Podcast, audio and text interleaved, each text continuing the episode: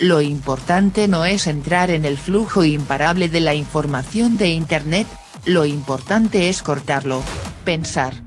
Tal vez esta crisis sirva para darnos cuenta que, por ejemplo, querés hacer un pedido en el supermercado y probablemente la forma en que te llega a tu casa es a través de un repartidor que está precarizado, o que muchas de las, resoluciones eh, que, estamos, que se están tomando ahora en estos días dependen de esos trabajadores precarizados. Cuando estamos frente a una pandemia, el primer tema que les proponíamos, el mercado versus la humanidad que del sentido que le demos a lo que estamos viendo van a surgir las tendencias de los próximos años. Muchas veces no registras los momentos importantes de tu vida cuando ocurren. Solo ves que fueron importantes cuando miras atrás.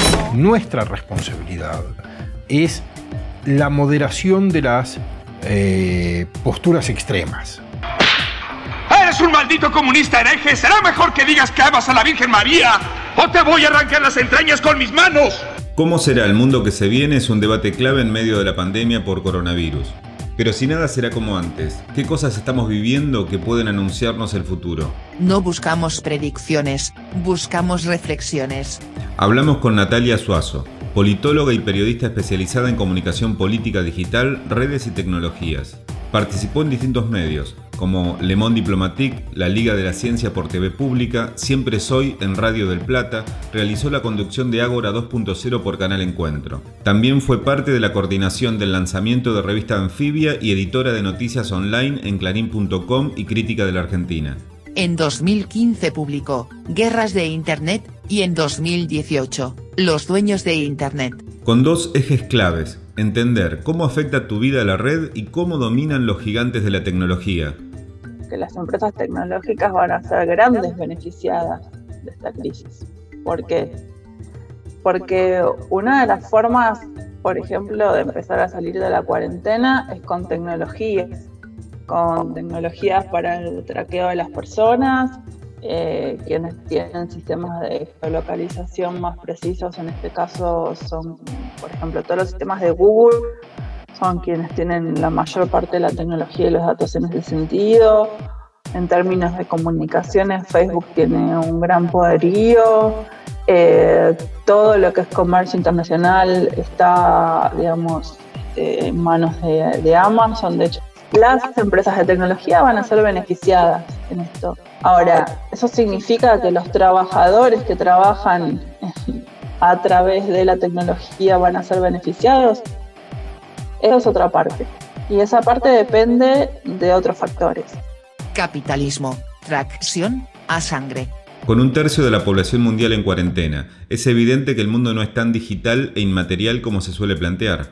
Estas cuestiones que estaban puestas en debate en el mundo, pero también en Argentina, que es Necesitamos para esos trabajadores eh, vacaciones pagas, eh, eh, descanso, derecho a la desconexión, no tener que estar permanentemente conectados para, para ver si trabajan o no, un salario básico, darle personería gremial al sindicato digamos, todas estas cosas que estaban ahí viendo, sí o no. Bueno, ahora tenemos un proceso aceleracionista total que nos está indicando que sí. Con esta pandemia los repartidores sí tienen más trabajo, pero también están preocupados por su salud y por eso miles de empleados de la aplicación Instacart dejaron de trabajar el día de hoy. Y estamos viendo cada vez más ejemplos de protestas. Hoy es Amazon. So I want to I want to stop this building. This building needs to be closed down and needs to be cleansed thoroughly. These people are working in fear. The coronavirus is in this building. Las empresas grandes van a salir muy beneficiadas. La pregunta tal vez que nos tenemos que hacer nosotros es si esas personas vinculadas a los procesos tecnológicos también van a salir beneficiadas o los únicos que van a salir beneficiados son eh, los dueños de esas empresas.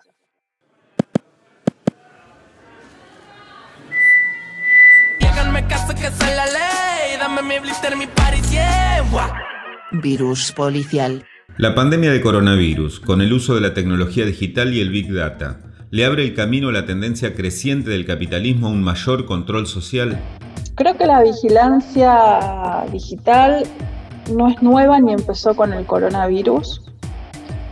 hay que tener mucho cuidado en, en pensar que solamente China o los países con, con regímenes como el de China eh, están usando reconocimiento facial o Big Data para el control social.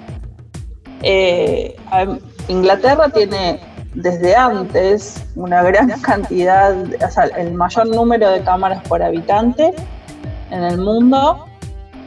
Nosotros en Buenos Aires tenemos una gran cantidad de cámaras instaladas y la campaña electoral de Rodríguez Larreta del año pasado se basó en el eslogan de poner 10.000 cámaras con eh, tecnología de reconocimiento facial en la ciudad de Buenos Aires. Eh, organizaciones como la Asociación por los Derechos Civiles han hecho pedidos de, de, información y han hecho amparos para que eso no suceda. La ACLU en Estados Unidos ha pedido una moratoria a todos los gobiernos, especialmente al de Estados Unidos, para que haya una pausa en una tecnología como el reconocimiento facial que no está madura todavía para utilizarse en poblaciones civiles. Es decir, la discusión no empieza con el coronavirus. Ni China es el único país que está, que está utilizando tecnologías de control biopolítico, si querés.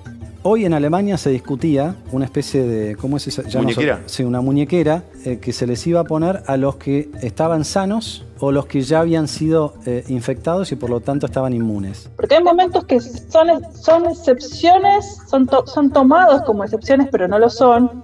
Pero este momento sí es excepcional. Entonces hay que, hay que pensar un poco, ¿no?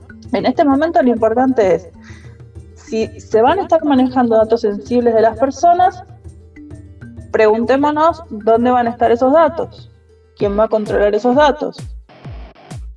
Eh, exijamos saber dónde van a estar esos datos, en cualquier país estoy diciendo. Y me parece que eso es parte de, nuestro involucramiento como ciudadanos, ¿no? De decir, bueno, nosotros queremos saber cómo pasa eso. Y esa, esa, transparencia respecto de cómo se usan los datos debería ser un, una demanda también, ¿no? Una demanda ciudadana. Y entonces ahí me parece que, está la parte más difícil, ¿no? Es cómo se gestiona una tecnología que muchos especialistas, en este caso médicos, dicen que va a servir para salir de una cuarentena, o sea que la tecnología tiene que servir en algún momento para salir porque si no vamos a estar mucho tiempo en cuarentena, pero ¿cómo hacemos coincidir eso con los derechos humanos? Ahí hay una dificultad.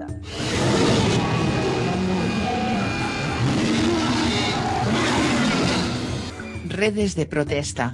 Con la pandemia las movilizaciones que venían creciendo se silenciaron. Muchas de ellas usaban las redes sociales para organizarse. ¿Cómo ves el futuro de esto? No hay una sola forma de usar las redes sociales. Nunca estuve muy de acuerdo con la idea de que, de que todo sea las redes. Creo que las redes reflejan una organización que tiene que quedarse en las bases, que tiene que quedarse afuera y no es lo mismo lo que pasa en Twitter, en Instagram, en una red y en otra. Eh, me llega o, tengo repercusión de que, de que parece que en Instagram todo es este, hacer gimnasia y hacer recetas y qué sé yo. Y hay un, una parte del mundo a la cual me parece que, que eso le es totalmente extraño. ¿no? Me parece una situación totalmente extraña. Hay otra parte de, gente que yo conozco, que es activista, que está en estos lugares del mundo, que está en Chile, eh, que está por su parte eh, movilizada eh, y luchando porque en algunos países la censura sí es grave, porque, la, porque la comunidad está muy organizada. No sé qué es lo que va a surgir ahora, pero el escenario cambió mucho creo que es difícil decirlo ahora, la verdad. Es difícil y doblemente difícil, ¿no? Transmite para todo el mundo. Lo importante es intervenir el flujo incesante de Internet para pensar. Si te gustó el video difundilo. Estamos preparando nuevas entrevistas.